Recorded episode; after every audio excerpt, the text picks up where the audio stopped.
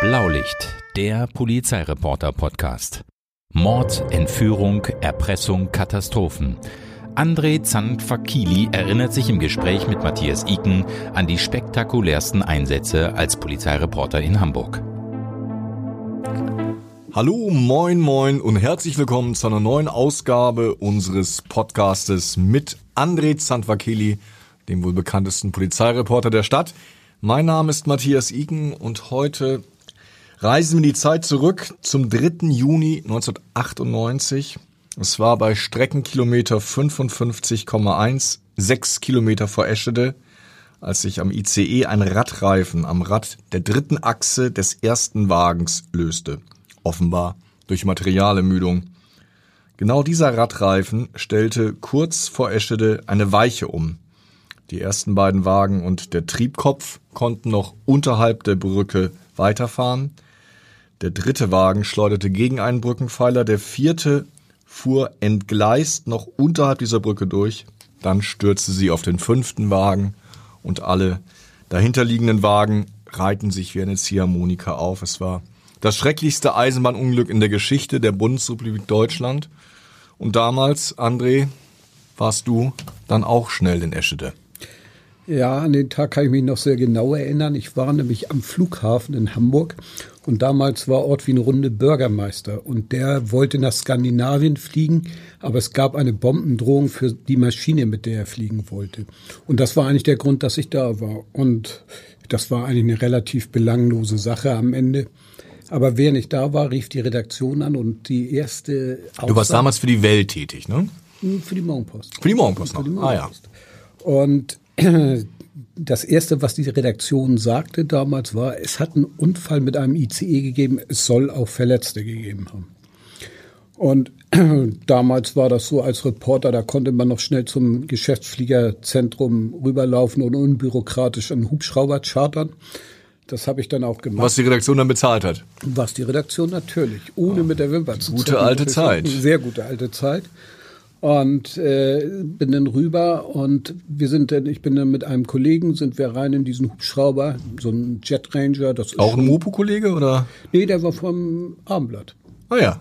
Und äh, wir sind dann runtergeflogen. Und so ein Jet Ranger ist eine ziemlich schnittige kleine Maschine. Da wart ihr wahrscheinlich auch die Ersten, weil dann du warst jetzt zufällig am Flughafen und konntest deshalb schneller reagieren, oder? Ja, ja, und es war natürlich ins Blaue hinein, weil man ja zu dem Zeitpunkt nicht ansatzweise äh, das Ausmaß dieser Katastrophe geahnt hatte.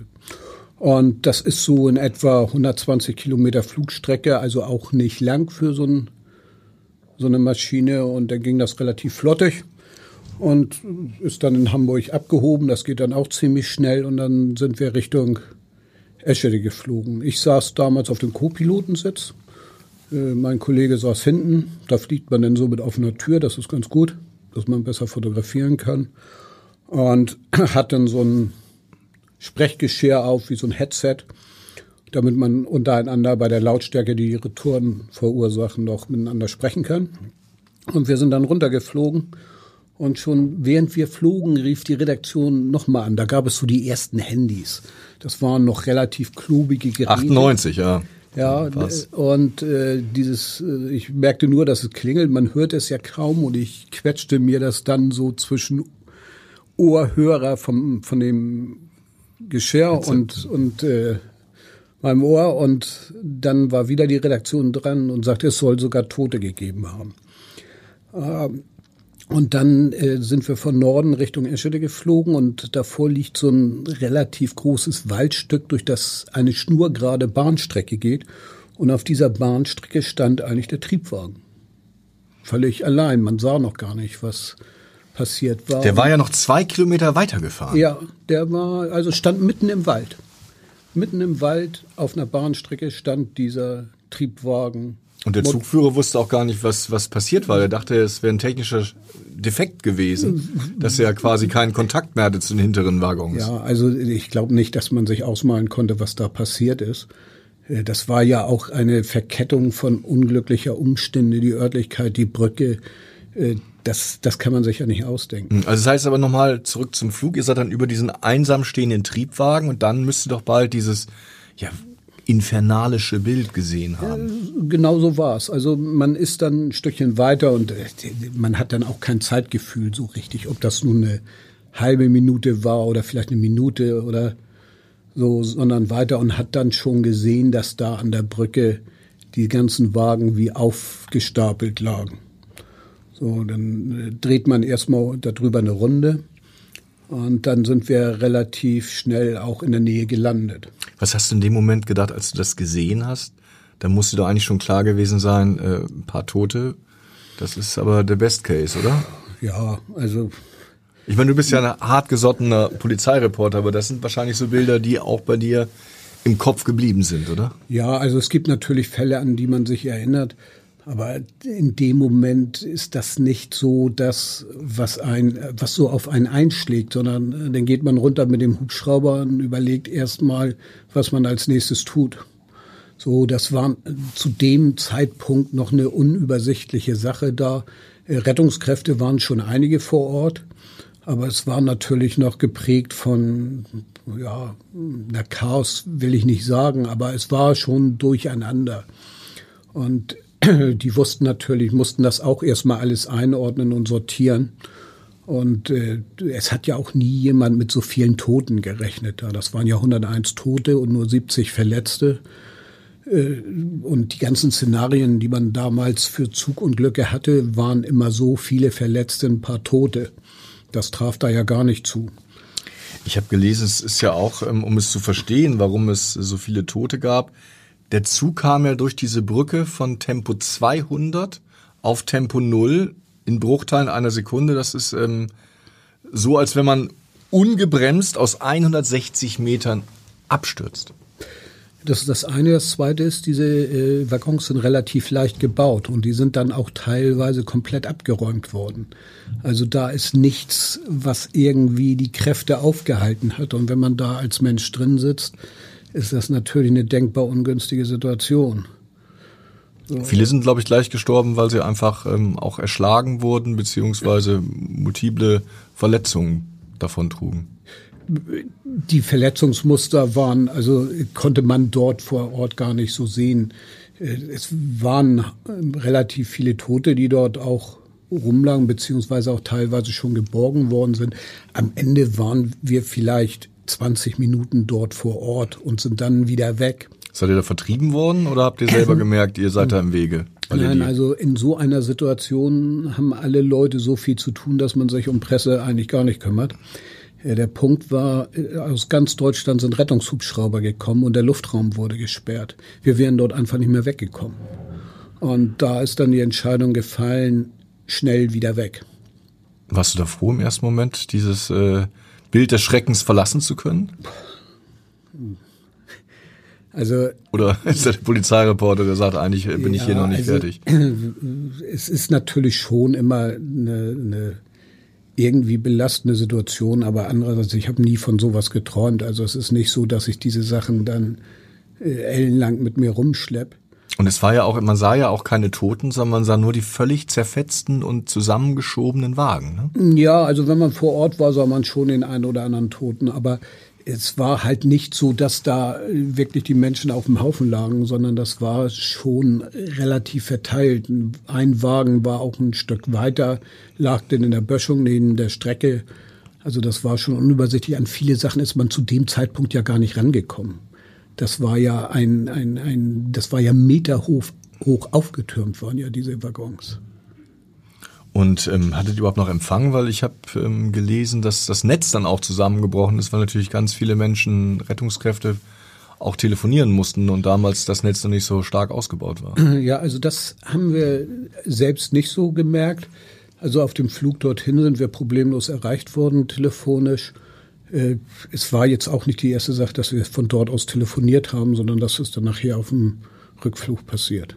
Und die Zahl der 100 Toten, das dauerte ja. Ne? Also ich kann mich erinnern, ich war an dem Tag krank gewesen und saß auf dem Sofa und seppte irgendwie durchs Programm und sah dann dieses wirklich Hieronymus Bosch-artige Bild mit diesen zusammengeschobenen ICE-Waggons und darunter stand dann mehrere Verletzte befürchtet im Laufband und ich dachte immer, mehrere Verletzte, da muss es doch Dutzende Tote gegeben haben. War dir das sofort klar? Also 100 Tote war mir nicht klar. Überhaupt nicht. Also man hat auch kein wirkliches Gefühl dafür. Man weiß ja nicht, wie viele Leute in dem Zug waren. Und man hat auch keine Vorstellung davon, wie, wie das auf die gewirkt hat. Es sind ja auch alle Modelle, die es vorher gab, sind ja nicht von solchen Szenarien ausgegangen. Das ist dann doch überraschend gewesen. Und man muss sagen, hat ja relativ gut geklappt. Ne? Diese Erstversorgung der Verletzten, es waren schnell Rettungskräfte auch aus allen Ecken des Bundeslandes äh, standen zur Verfügung. Also das muss man insgesamt sagen. So Deutschland ist schon sehr gut aufgestellt und äh, ich sag mal so Großstädte wie Hamburg sind eigentlich exzellent im Rettungswesen aufgestellt. Da ist jede Menge Manpower und Sachverstand schnell vor Ort.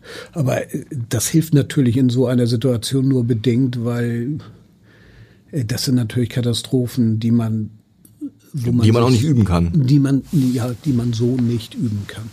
Und es ist natürlich auch was anderes, wenn ich als äh, Feuerwehrmann oder Rettungssanitäter in so einen Einsatz gehe und das ist echt, als wenn ich sowas als Übung absolviere. Ja, ich habe ähm, gesehen, dass auch sehr, sehr viele Helfer nachher selber Hilfe brauchten. Also 100 ähm, dieser Erstretter, es waren glaube ich über 2000 vor Ort mit Feuerwehr, mit Bundeswehr, mit, ähm, mit ähm, Polizei. Und 100 hatten langfristige Probleme nach diesem Einsatz gehabt. Das ist gut möglich, ja. Der Polizeireporter muss ja quasi ein bisschen hart gesotten sein. Du bist dann wieder zurückgeflogen nach Hamburg und hast erstmal deine Bilder, die du damals ja auch noch nicht senden konntest wahrscheinlich, oder? Nein, also das war alles noch richtig Film entwickeln, das waren langwierige Prozesse und da war man auch auf ein Labor angewiesen. Das wäre dort also wie heute äh, undenkbar sondern es ist einfach viel Arbeit hinten dran gewesen, viel Technik hinten dran gewesen und man brauchte halt Orte, wo man es machen kann. Ja, das ist jetzt ein bisschen, jetzt erzählen hier die beiden Opas äh, von früher. Das muss man wirklich, glaube ich, den jüngeren Leuten nochmal erklären, dass man nicht irgendwie mit einem Fingerclip das Bild weitersenden muss, sondern es dauerte im besten Fall ja. wirklich mindestens zwei, drei Stunden, ne, bis man also, also mit dem Flug das alles vorliegen hatte. Bilder zu senden, da brauchte man äh, spezielle Geräte für. Äh, die Datenmengen, die über, über Telefone damals möglich waren, hätten überhaupt nicht ausgereicht, überhaupt nur ein Bild zu senden. Es gab auch gar keinen Speicher in dem Sinne. Die Kameras waren ja auch nicht digital, sondern man hat dort auf Film fotografiert. Das heißt, es musste sowieso vorher entwickelt werden. Wenn man es denn digital hätte senden wollen, hätte man das Bild digitalisieren müssen. Das hätte alles so viel Zeit in Anspruch genommen, da ist Zurückfliegen der bessere Weg gewesen. Aber dann warst du wahrscheinlich einer der ersten, die diese Bilder hatten, oder? Mit dem Abendblatt-Kollegen zusammen? Ja, um ehrlich zu sein, habe ich das denn gar nicht so genau verfolgt, wie schnell man war. Man hatte ja auch nicht diesen Vergleich, weil Online-Medien gar nicht die Rolle spielten.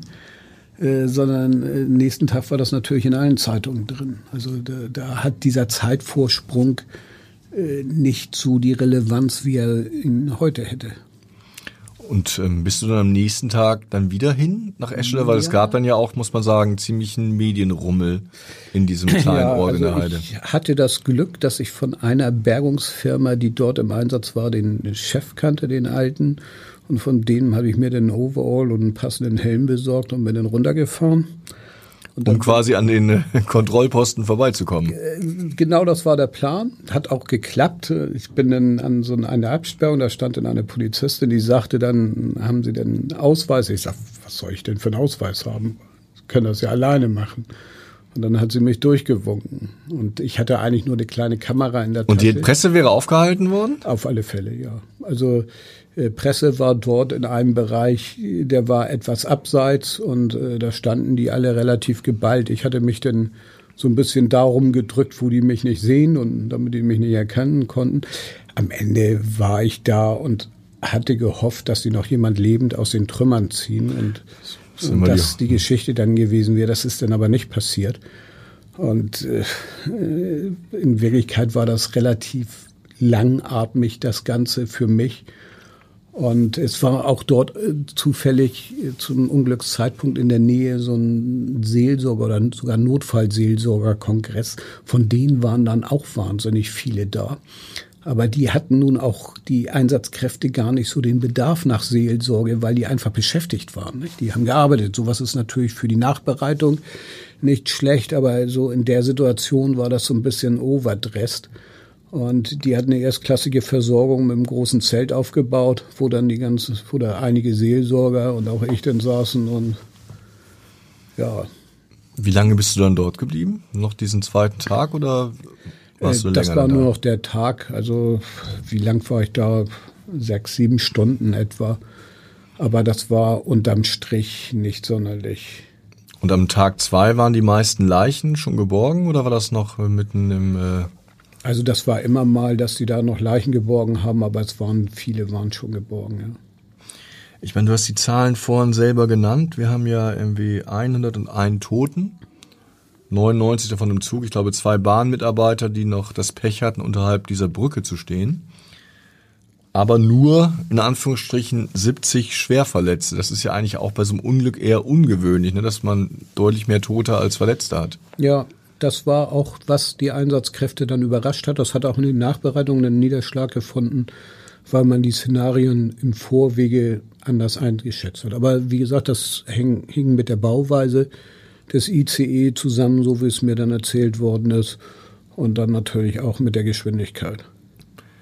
Es war ja so, dass das Unglück sogar noch viel schlimmer hätte ausgehen können. Ja, das habe ich dann auch erst später erfahren. Äh, eigentlich hätten sich dort direkt unter der Brücke zwei ICE treffen sollen, aber einer von denen hatte sich verspätet oder war zu früh und deswegen ist das nicht Hat passiert. sich knapp verpasst, weil der hätte ja sonst theoretisch auch in diese Brücke oder in, das, in die Unglücksstelle reinfahren können. Ganz sicher, also so ein ICE ist ja nicht schnell zum Stehen zu bringen. Wenn der richtig, richtig äh, Tempo drauf hat, dann hat der ja einen sehr, sehr langen Bremsweg.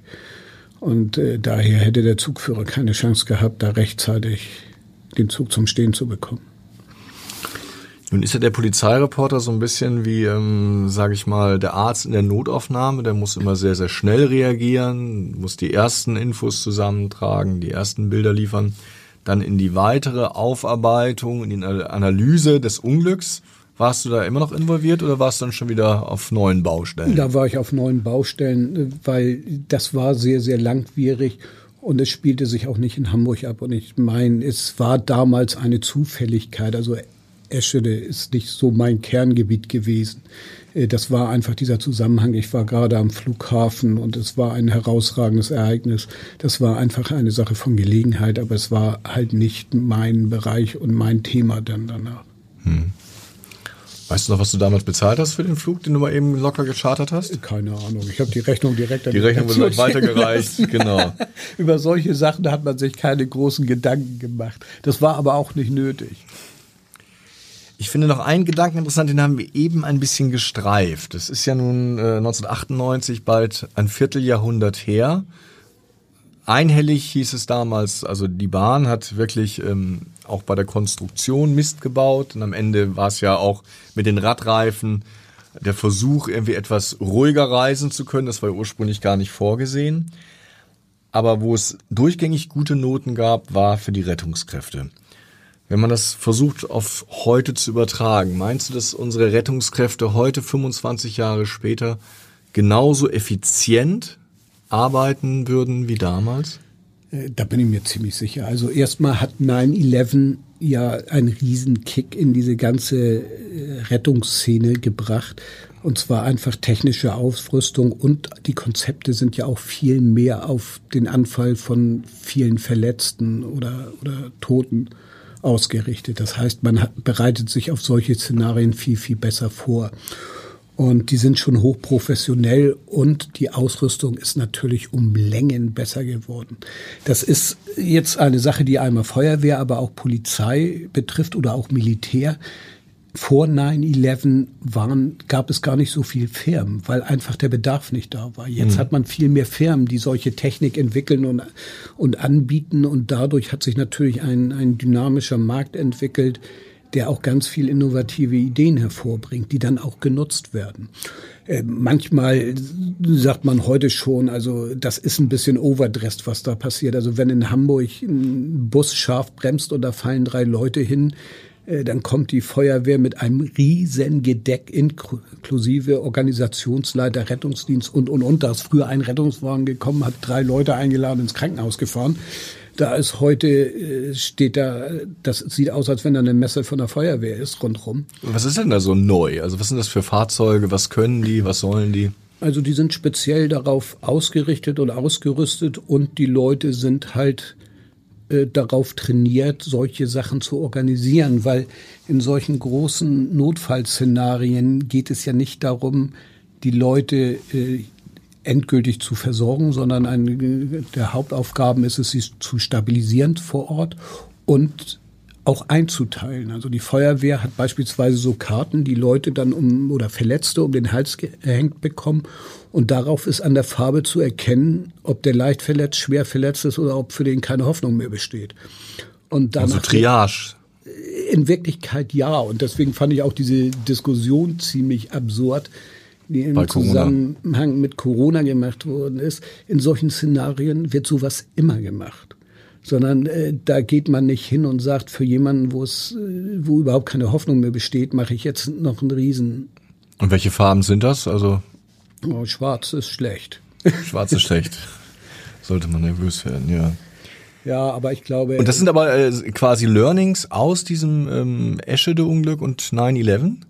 Also Eschede wird wahrscheinlich mit reingespielt haben. 9-11 ist natürlich nochmal eine andere Hausnummer gewesen, weil natürlich die Ziele von Terroristen in, in, in Ballungsräumen liegen, wo viele Menschen da sind. Da geht es ja immer darum, möglichst viele Opfer zu produzieren.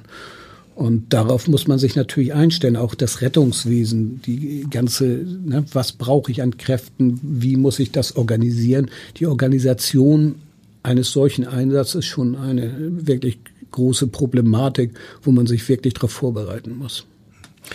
Wir haben ja eben über Eschede und das Glück gesprochen, dass der zweite ICE nicht in die Unglücksstelle hineingerauscht ist. Ich glaube, man hatte auch Glück, weil insgesamt war das Wetter sehr, sehr gut. Man konnte die Unglücksstelle gut erreichen. Das sind ja alles Dinge, die wahrscheinlich auch noch dazu beigetragen haben, äh, Schwerstverletzte zu retten, oder? Ja, also wenn der eine Brücke rammt, ist da auch eine Straße. Also das ist natürlich schon ein Vorteil. Das ist ein, also wenn sowas weiter in diesem Wald passiert wäre. Weil du es vorhin erzählt hast. Ne? Anders gewesen, sondern da hätte man, die Zuwägung wäre natürlich schwieriger geworden.